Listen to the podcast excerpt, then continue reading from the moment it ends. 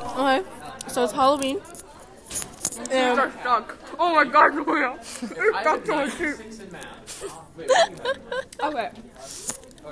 Hi. so it's Halloween. And Pranitha has a ghost story for us. Also, Reed wasn't here today. He decided not to show up. We're gonna, We'll talk about that later, though. yeah. So, the first one or the second one? That's the second one. Okay. Just because I want to hear So it. it wasn't when I was born, but it was when they were bringing my sister home from the hospital. Uh-huh. They came home and like the door to their apartment was like a little open, right? Like, like the front door? Yeah.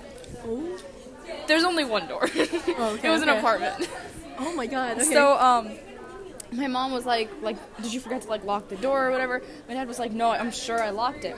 And they had like a little system that was like front door open. You know that thing oh, where yeah, you, yeah, like, yeah. open it? Like, yeah. so it was like that and then my parents like checked the house nothing was gone Uh-huh.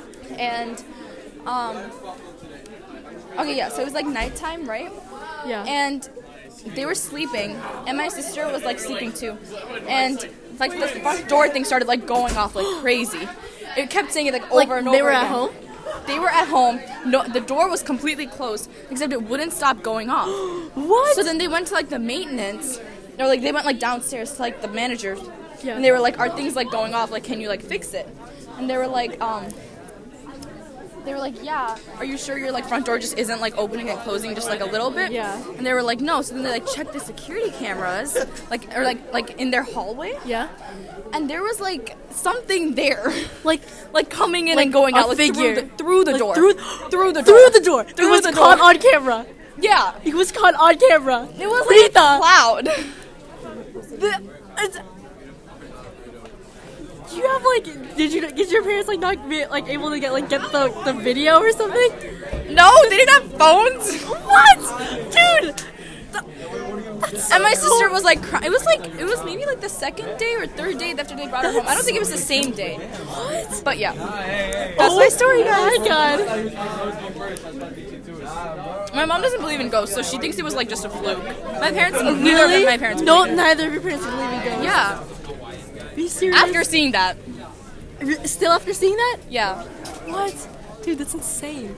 Wait, um, I will. I have another story. Well, like the first one. Oh, okay. Okay, so there's a story with like. Hold on, I'll let you tell it.